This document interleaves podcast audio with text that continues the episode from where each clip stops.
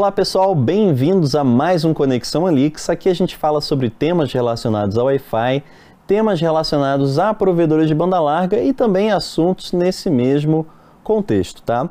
A gente sempre fala, né, traz vídeos sobre a parte interna e já trouxemos sobre parte interna de roteadores, né, de UNUs. E hoje a gente vai falar um pouquinho sobre OLTs. E para falar sobre isso, eu trago aqui nada mais, nada menos do que Gaspari Bruno, CTO da Lix. Tudo bem, Gaspari? Tudo bom? E Gaspari, ia ficar meio complicado a gente trazer uma OLT aqui, uma, é grande, né? Então a gente vai trazer umas fotos, né? Fala um pouquinho. Exatamente. A OLT, principalmente quando a gente trabalha com chassis né, de, de OLTs, elas tendem a ter um volume muito grande, ela tende a ser grande demais. Então a gente trouxe algumas fotos, principalmente da parte interna, para apresentar para o pessoal como é que é uma OLT e os componentes internos da OLT. Né? Antes de mais nada, é bom a gente exemplificar, né, apresentar que existem dois tipos de OLT. Tu tem as OLTs baseadas em chassis, que nem nessa foto que a gente está apresentando, e tu tem as OLTs, aquelas pizza box, aquelas OLTs né, que tu costuma colocar dentro do rack, que são fininhas. Uhum, e né? você não expande, né? Exatamente. O grande diferencial entre elas é a expansão.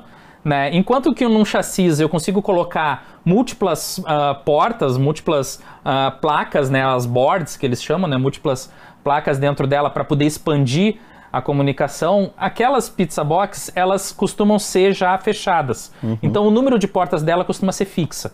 Eu não Perfeito. consigo fazer essa expansão, enquanto que no chassis eu posso ampliar o número de portas de comunicação então, né, de, de, expansão. No dela. exemplo de hoje, a gente vai ver uma de chassi. Né? Uma chassis, exatamente. A gente trouxe a chassis aqui exatamente porque ela é um análogo da Pizza Box, só que podendo ser expandida. Uhum. Né? Aqui a gente tem em destaque aonde que ficam aquelas portas POM, as portas de comunicação da OLT, né, que levam a fibra até a casa do usuário. Né? Aqui a gente está trazendo né, um, uma placa né, de comunicação de uplink de quatro pons, né, de quatro portas, que a gente é, tem. Essa bem no cantinho aqui. Né? Que é essa bem no cantinho, né, uhum. em, em, branco. Ali central a gente tem uma placa que é conhecida como a placa de gerência, certo? Que é a placa que vai nos dar o acesso, por exemplo, a configuração né, de todo o processo da uh, OLT. E lá na ponta a gente tem as placas né, que vão trazer o uplink, o dado de fora, né, o, a, o acesso à internet para dentro das uh, placas da OLT, uhum. certo? Então, que nem a gente pode ver, a gente tem vários slots aqui em branco que eles podem ser expandidos com outros, né, outras placas dessa daqui que podem ter 4, 8 ou até 16 portas POM, que essas portas podem ser multiplexadas aí, né, para 128 clientes cada porta, 256 clientes cada porta. Né? Então a gente pode ver que um, um chassis pode alimentar muitos clientes, pode né, fornecer internet para múltiplos clientes. Sim, perfeito. Certo?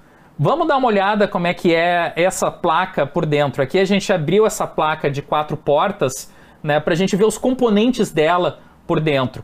Ali em destaque a gente tem essa área, aqui, né? essa área ali uhum. na ponta, a gente tem em destaque, é a fonte dessa placa. É onde entra energia elétrica e ele converte a energia elétrica para alimentar todo o resto né, da placa. Além disso, a gente tem aqueles quatro chips. Esse né? aqui, pode, vamos ver se vai trocar aqui. Isso. Aqui, esse aqui Esses agora. quatro chips uhum. aí é, é, a memória interna.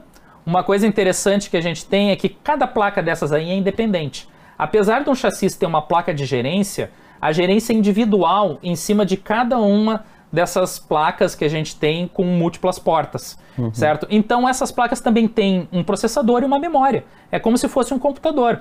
E eu consigo acessar essas placas para gerenciar elas como se ela fosse um pizza box, individualmente uhum. cada uma delas, uhum. certo? Então aqui a gente tem a visualização da memória, certo? E adiante a gente tem a, o grande diferencial dessa placa para um computador normal, que é o chip que vai nos dar acesso a toda a parte GPON, a toda a parte de comunicação né, com as portas que a gente tem. É esse chip que vai permitir que eu coloque 4, 8 ou até 16 portas dentro de uma placa e é ele que vai, inclusive, multiplexar a informação da internet para os vários uh, roteadores que estão ligados em cada uma dessas portas. E tudo isso através dos feixes de laser e a parte Exatamente, ótica, né? é ele que faz a gerência da parte ótica e a multiplexação dos pons em múltiplas portas. Perfeito. Esse é o grande diferencial que a gente tem de uma placa para um computador normal. Porque no restante, a gente pode ver no próximo slide, essa parte que tem até um dissipador em cima é o processador central. Normalmente uhum. essas placas elas têm um processador ARM, né, que é um processador, digamos assim, uh, robusto, né? Mas ainda assim é um processador mais fraco do que o que tu encontra na, numa CPU, num desktop, né, num computador. Mas o objetivo dele é exatamente o mesmo: é tu conseguir gerenciar o sistema operacional, que é um software, né? Na verdade é o firmware que tem dentro de cada uma dessas placas uhum. individuais, né? É, é, é esse processador que vai gerenciar esse, essa informação toda e é ele que vai dar os comandos para aquele chip, né, que a gente tem né, de GPON poder fazer todo o controle ali dentro. Então, o interessante aqui para a gente visualizar é que cada uma dessas placas ela tem um controle individual. Mesmo operando no chassis, uhum. ela tem um controle individual. E a gente tem também um software que é rodando ali, que está rodando ali dentro. Em algumas OLTs, inclusive, é Linux.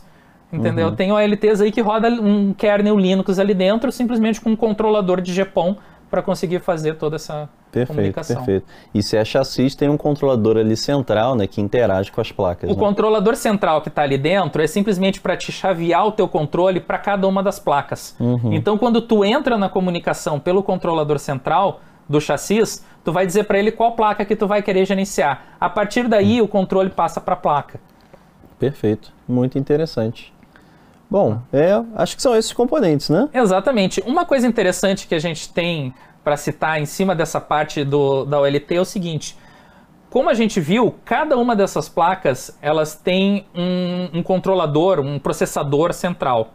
Então, cada uma delas tem também uma gerência que é individual em relação ao chassi inteiro. Muitos provedores eles pecam gerenciando o chassi como um todo, quando na verdade a gente pode ter dentro do chassi uma outra dessas placas, dessas boards, que estão, por exemplo, sobrecarregadas. O processador está com uma carga muito alta, né? ou a própria GPON está com uma temperatura muito alta, certo? E aí, se tu gerencia o chassi como um todo, tu não consegue ter essa visualização. E às vezes tu pode até vir a perder uma placa se for uma questão de temperatura. A gerência individual de cada uma dessas boards, dessas placas, é fundamental para te poder ter a saúde do chassi como um todo, uhum. certo? Acompanhar a memória, Exatamente, é, temperatura. acompanhar a temperatura, acompanhar o número de dispositivos que estão ligados no teu GPON, acompanhar o uso de memória individual de cada placa uhum. e não no chassi como um todo. Certo? Quando tu tem as OLTs Pizza Box que não são expandidas, isso é mais fácil, porque tu só tem uma placa normalmente ali dentro. Uhum. Agora, quando tu tem um chassi, essa informação individual é fundamental. Perfeito, perfeito. Então fica a dica aí de monitoramento também, né? Exatamente.